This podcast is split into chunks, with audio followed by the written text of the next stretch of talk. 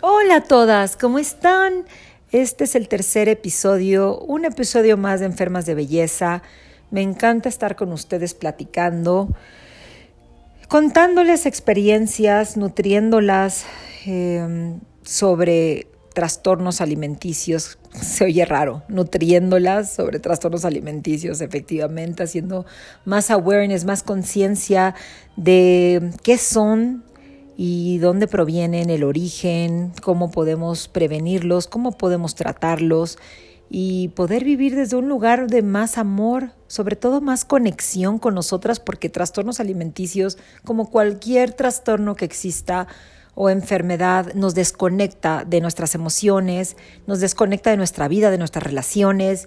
Y hoy quiero tocar el tema de comedoras compulsivas, este trastorno que es de hecho el más común de todos y es curioso, pero es el que de los que más nos cuesta trabajo hablar.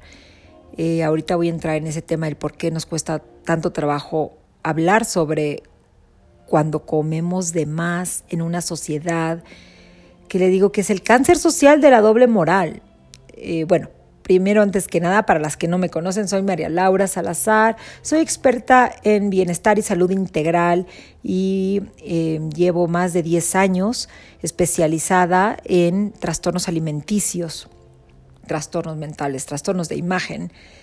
Y bueno, sí, hoy, hoy, hoy vamos a tocar este tema ¿Y por qué comedoras compulsivas, este desorden, este trastorno, a veces nos da más vergüenza que anorexia, por ejemplo.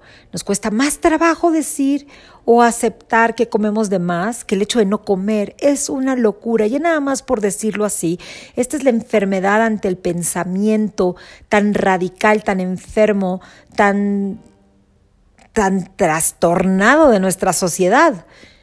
Muchas de mis clientas me dicen, mm, yo prefiero no comer y que me aplaudan por no comer a que me vean comiendo de más, porque entonces eso significa que soy una glotona, que no tengo control, que no tengo autoestima, cuando realmente es de locos el, el hecho de tener anorexia y las graves consecuencias que esto tiene en la salud. Pero sí, vivimos en una sociedad gordofóbica, en una sociedad donde los roles y las, las um, figuras que nos presentan como la figura ideal, el peso ideal, la talla ideal, la forma del cuerpo ideal, nos estresa a tal manera que preferimos muchas veces hacernos un daño que puede llegar hasta la muerte antes de no encajar en esos moldes. Y repito, la consecuencia, independientemente que las físicas son gravísimas, la consecuencia eh, de la desconexión que esto conlleva es fuertísima. Cuando no estamos conectadas con nosotras, con quienes somos, eh, con nuestra, podemos llamarle nuestra, eh, nuestro ser, nuestro ser superior, nuestra luz, nuestra divinidad, pues vienen consecuencias muy graves. Si no conectas contigo, no conectas con nadie, punto. No conectas con tus papás, no conectas con tus amistades, no conectas con tus parejas, no, no funcionas a tu desde la parte más sabia de ti. Claro, ¿cómo va a pasar eso si estás desconectada, viviendo nada más en un modo más superfluo, más por encimita, más banal, sobreviviendo, podríamos decirlo? Y bien, mi paso por este trastorno pues fue desde muy niña, muy, muy niña. Creo que fue el primer trastorno que apareció en mi vida. Em, esto surgió en casa. Yo creo que en casa de muchas nos ha pasado esto y por eso es que son estos episodios para que podamos crear esta comunidad, esta conversación y podamos ayudarnos a superarlos por medio de la conciencia, por medio de hablar, de compartir. Y bueno, yo desde chiquita, yo recuerdo que mi mamá en casa, eh, pues en casa no había pan dulce, no había chocolates, no había cosas que, que, que son ricas. Y bueno, más bien quiero, sí había, pero estaban encerradas en una alacena. Recuerdo que ella iba y compraba chocolates en ese entonces, que no había en México, y los, los metía a una alacena y la cerraba con llave. Yo recuerdo que eso se me hacía, me causaba mucho estrés porque al final del día, pues ¿por qué estaban encerrado algo que está tan rico y que podríamos comerlo diario? ¿Por qué nos lo prohíben de esa manera? ¿Qué, ¿Por qué? ¿Por qué? Yo, yo no entendía como niña. ¿Qué hacen esos chocolates tan buenos encerrados en la, en la alacena? Y claro, mi mamá nos decía que no podíamos comer eh, esas cosas porque engordaban. Y como mujer, si engordabas, pues nadie te iba a querer y te iban a hacer bullying, en fin. De alguna forma fue tenerles temor a a estos dulces, a los chocolates en este caso, ¿no? Pero lo mismo pasaba con la pizza, que nunca se pedía pizza en casa y cuando se pedía era como muy racionada. Entonces también generaba mucho estrés estos alimentos entre comillas prohibidos. Em, así que claro, lo normal es que cuando aparecían en casa, pues luego yo no me quería comer una o dos rebanadas de pizza por el estrés que esto me generaba. Yo quería comerme la pizza entera.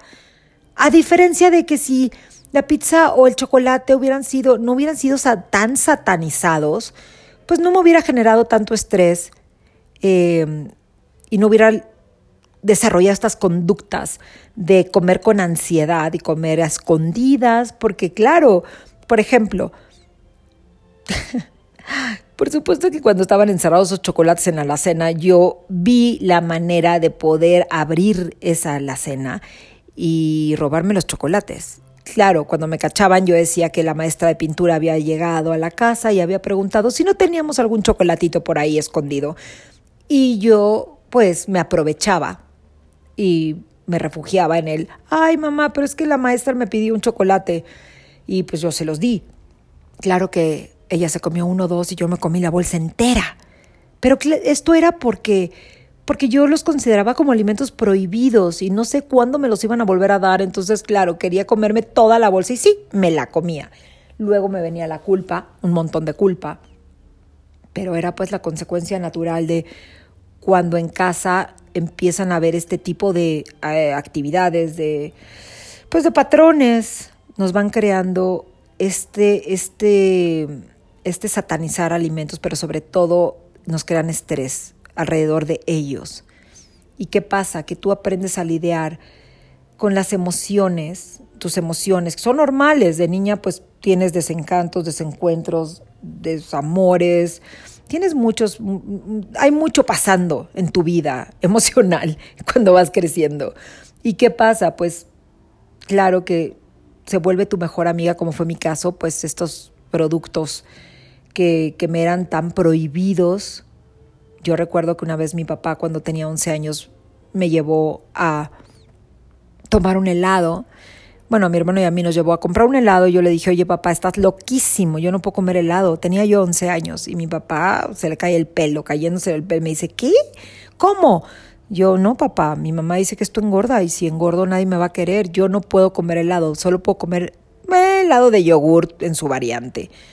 Recuerdo tanto la cara de asombro de mi papá me acuerdo tanto de una vez que me estaba cambiando de mi playera de deportes, algo, ¿no? Y esto me lo dijo mi papá, porque obviamente me lo dijo tiempo después, yo no, yo no me di cuenta, pero se quedó asombrado de que las costillas se me veían y yo seguía pensando en que no podía comer tal y tal y tal, porque no podía engordar, porque si no, nadie me iba a querer y mi autoestima se iba por los suelos. Y así empezó mi andanza con, la comida, esta, esta, forma de compulsión ante, ante estos alimentos. Creo que el hecho de que hemos estado satanizando tanto entre, y, dividiendo los, los animales, los alimentos entre buenos y malos, nos genera tanto, tanto problema. De hecho, está comprobado que las, una, una de cada cuatro personas que hacen dietas están más expuestas a desarrollar un tipo de trastorno. Y sí, efectivamente, como comedora compulsiva, eh, pues es, es, nos da, normalmente sufrimos de, bueno, ¿qué lo origina? Quiero decir, normalmente sufrimos de baja autoestima, ya sea también por un un tema de abandono. El tema de abandono está muy, muy relacionado con la comida, comer compulsivamente. No sé, de niñas podríamos haber vivido algún trauma como el abandono, si tus papás se divorciaron, si hay algún papá emocionalmente, no necesariamente divorciados, pueden estar juntos, pero algún padre está emocionalmente, no está ahí para nosotras, em, abuso sexual, en fin, este tipo de cosas son los que nos puede llevar a desarrollar un tema de, de comer compulsivamente. Y efectivamente vamos desarrollando este, modo de supervivencia de querer agradar a todo mundo. Las que hemos sido comedoras compulsivas y más cuando somos niñas o adolescentes, queremos agradar a todo el mundo para que no nos rechacen, para que no nos abandonen. Luego inclusive puede llegar a pasar que nos victimizamos un montón y creamos estas situaciones de vida donde todo mundo nos hace algo ¿no? Mi mamá me hace, esto me hace, o sea, nos ponemos en situaciones donde acabamos eh, siendo abusadas emocionalmente, pero nosotras nos ponemos ahí de una manera de victimismo, claro, todo es inconsciente, para que luego podamos ir a comer mucho, ¿no? Por el, el sentimiento que esto nos genera. Tenemos una necesidad enorme de que nos quieran. Y ver el origen de esto es importante para poder ir sanando y no estar comiendo tus emociones. A diferencia de la bulimia, comedora compulsiva, la diferencia entre comedora compulsiva y bulimia es que en la bulimia hay atracón y luego el vómito. En la comedora compulsiva no, nada más está el atracón. ¿Qué pasa? Que es como si la bulímica es una bomba que estalla para afuera y la comedora compulsiva es una bomba que estalla para adentro. Porque la bulímica, de alguna forma, cuando vomita, es como una sensación de catarsis, de alivio, cuando lo saca. Sin embargo, la comedora compulsiva se sienta en el baúl del sentimiento de culpa, de no valgo, de asquerosidad, de, de de mucho, de, mucho, una pariza mental y emocional tremenda que se queda dentro de nosotras. Entonces, normalmente lo que nos pasa es que somos personas antisociales, nos gusta, bueno, comemos solas, ¿no? Nos escondemos y, y esto genera depresión. Normalmente las comedoras compulsivas son, son, son, personas muy, muy apáticas, les cuesta moverse, les cuesta la vida, y es como una sensación de letargo, de letargo. Y, sí, es, es, algo que muchas, muchas, muchas mujeres podemos padecer, pero primero muertas a que sepan que estamos atracando. Repito, es, es muy fuerte el hecho de preferir, cuando estamos enfermas de algún tipo de trastorno alimenticio, preferir que nos digan anoréxicas Ay, estás anoréxica, no comes nada, mira nada más, eres un, un palo. Eso nos duele menos que el hecho que nos digan gordas, dragonas. Eso es muy fuerte. Que prefiramos no comer y estar enfermas de no comer a poder comer de más, cuando el cuerpo mismo es sabio.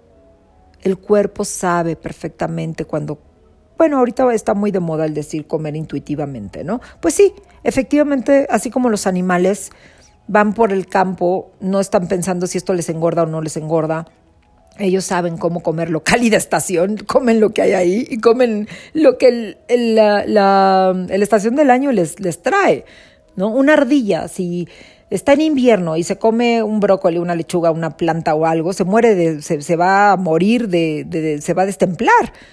La ardilla sabe que necesita grasa, tiene que irse a comer la bellota, porque la bellota le va a dar la grasita para poder pasar el invierno bien, pero no está pensando en la desconexión como nosotros. Ay, me va a engordar, ¿qué voy a hacer? No, y nosotros nos desconectamos ya gracias a la industria de la moda, de la belleza, pero sobre todo a la industria de las dietas.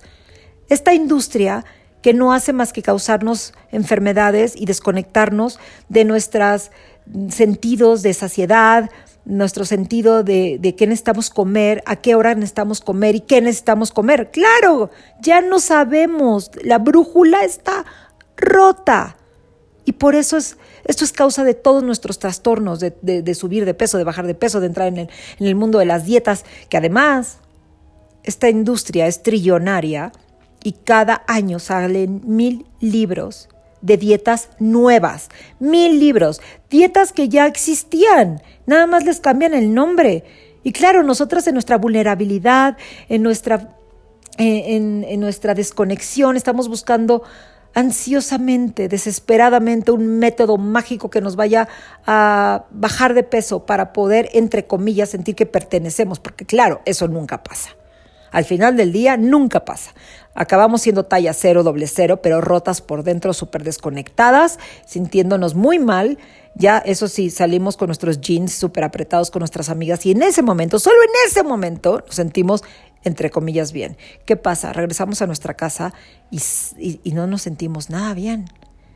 Y está comprobado que el peso que bajaste lo vas a recuperar, porque no viene de un lugar de amor, de respeto, viene de un lugar de total desconexión. Y bueno, volviendo al tema de comedora compulsiva. Eh, toda mi infancia pasé como comedora compulsiva. Y para las que me conocen saben que he tenido, pues todas las exias fueron mis amigas creciendo, ¿verdad? Estuve en la parte de comedora compulsiva, tuve bulimia, tuve anorexia, tuve vigorexia, tuve ortorexia, en fin. Y luego las famosas muletas o transfieres, ¿no? Y sí, en mi caso yo creo que en primer lugar mm, lo que más predominó fue la bulimia, después la comedora compulsiva y también anorexia, transfiriendo, transfiriendo mucho, pero este, este episodio quería que entendiéramos un poquito más sobre el tema de, de la de comedora compulsiva y la vergüenza que, que esto nos causa y que es posible no hacer de la comida nuestro mejor aliado. Es posible volver a conectar, sin duda. Em, porque muchas veces, de hecho, lo que necesitamos no es la comida, es un apapacho, es un abrazo, es conectar con nosotras, tener tiempo para nosotras, para sentir lo que valemos y no estar esperando que alguien externo o algo externo nos dé lo que está faltando por dentro. Eso es muy importante. Tenemos pavor, pavor al abandono. Y eso es algo que tenemos que revisar justamente desde dónde viene, desde dónde viene ese, ese pavor al abandono. Una de las causas que nos da, una de las causas de, trastor, de trastornos alimenticios, una de las causas de la comedora compulsiva es como repito, la falta de autoestima, ¿no? El problema de adaptación a los cambios repentinos de nuestro entorno y por supuesto un temor neurótico a que nos rechacen, sobre todo por el sexo opuesto. Y muchas bienes también vienen provienen del hogar disfuncional, ¿no? Divorciados o mala relación con el padre. En mi caso, pues mi papá se fue de casa a los cuatro años. Yo no recuerdo a mi papá en casa. Se divorciaron, punto. Pero yo lo grabé como un abandono. O también si tenemos padres ausentes, ya sea que están fuera físicamente o por algún problema de enfermedad, muerte, o alguno de nuestros progenitores, progenitores que tenga alguna adicción. Eso son, son factores que, que son causas que pueden hacer que desarrollemos este, este trastorno de comedora compulsiva. Sin embargo, sin embargo, no quiere decir que tenemos que vivir así siempre. Si nosotros podemos cachar desde dónde viene estas, desde dónde vienen nuestros, em, nuestra desconexión, nuestros traumas, nuestra, nuestro dolor, nuestras huellas, entonces y solo entonces es que podemos trabajar en ellos y ya no hacer de la comida nuestra mejor aliada o nuestro mejor, más bien queremos que es nuestra aliada, pero acaba siendo nuestro peor enemigo por lo que acabamos sintiendo después de pues después de, de hacer, de tener un atracón. Y es, es fuerte, eso es muy fuerte. Entonces tenemos sin duda que hacer conciencia desde dónde, desde dónde estamos operando. Sabemos que es desde la, desde la desconexión, sin duda, pero para cada una es diferente. Por eso trastornos alimenticios es muy difícil de tratar y no se puede tratar igual entre una y otra persona, una mujer y otra mujer. Puede ser totalmente diferente para una y para la otra. Es vital que el tratamiento sea multidisciplinario porque tenemos que tratar de nuestra, de nuestra enfermedad, de nuestra parte emocional, mente, no la parte física, mental, emocional y espiritual. Y repito, para cada una vienen de traumas diferentes, de vivencias diferentes, el lenguaje que tenemos por, nuestro, nuestro lenguaje interno, lo que nos decimos, para cada una es diferente. Aunque hay ciertas cosas que son generales, generales la manera de tratarlas sí llega a ser, sí es totalmente personal. Entonces, yo quería platicarles en este mini episodio eh, mi paso por comedora compulsiva, la vergüenza que viví, cómo tenía que esconderme para que nadie me viera comer. Y, y poder, y poder, para mí empezar esta, esta conversación con ustedes es muy importante, muy, muy importante, para que podamos ayudarnos. Sí se puede, se puede sin duda alguna, se puede salir de estos trastornos. El síndrome del comedor compulsivo se caracteriza por querer, pues lo que dije hace rato, ¿no? Sobreagradar a los demás en compensación. Entonces, pregúntate a ti, ¿en qué partes, áreas de tu vida estás haciendo esto? Porque es un círculo vicioso sin parar. ¿No? Al final de cuentas, lo que nos pasa es que decidimos sentarnos a comer y a soñar, y es mejor que sentirnos que somos una, unas donadie, ¿no? Esta es nuestra falsa creencia. Y luego la verdad es que viene el qué flojera, es una frase muy usual en nosotras. La vida literalmente nos pesa hasta que la fantasía satisfecha en el atracón es nuestra única fuente de gratificación. Quiero, quiero hacer mucho hincapié en esto, que sentimos no miedo, pavor a expresar nuestros sentimientos reales, por el pánico al abandono y aguantamos lo que sea con tal de que la soledad no sea nuestro único trono. Entonces, hagamos conciencia cada una dentro, porque sé que podemos salir. Yo salí adelante de esto, pero no sin antes hacer el trabajo que se requiere. También quiero hablar sobre la recaída, que es la lección última de paciencia. Como he mencionado anteriormente, dado que los desórdenes alimenticios son el producto de nuestra época en la que todo lo queremos rápido y perfecto, o sea que el síntoma de recaída como requisito para salir, realmente es la enseñanza medular de esta enfermedad. Tenemos que ser pacientes con nosotras. Tenemos que entender que cada vez que recaemos es un paso a nuestra recuperación y dejar de darnos palizas pensando en que ya no vale nada, ya todo lo que hice valió, llevo mucho tiempo bien y ahora recaí, entonces, pues de nada sirvió. Es, esto es lo que tenemos que parar. Este pensamiento tan limitante y tan dañino, tenemos justamente que cambiar la perspectiva a, esta recaída me lleva a mi recuperación parte de los trastornos alimenticios y lo que tenemos que aprender sobre ellos es la paciencia y dejar el miedo a no ser perfectas. Al final nadie lo es. Y a mí me encanta una frase, me encanta, yo creo que es mis frases favoritas, que es, más vale la gracia de la imperfección que la perfección sin gracia. Así que espero que este mini episodio les guste.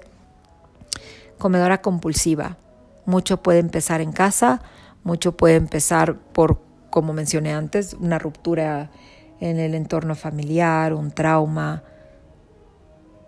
Pero lo que sí les puedo decir es que haciendo el trabajo que tenemos que hacer para sanar la parte física, mental, emocional y espiritual, se puede lograr hacer que podamos tener a la comida no como un medio de escape y de fuga o de anestesia o de dañar, para dañarnos. No, vamos a poder liberarnos y poder empezar a ver la comida como parte más bien de una nutrición, de nutrirnos en lugar de evasión. Les dejo un súper abrazo. Hoy es el Día Internacional de la Mujer y a todas las mujeres hermosas allá afuera les mando todo, todo mi amor, luz y bendiciones. Hasta el próximo.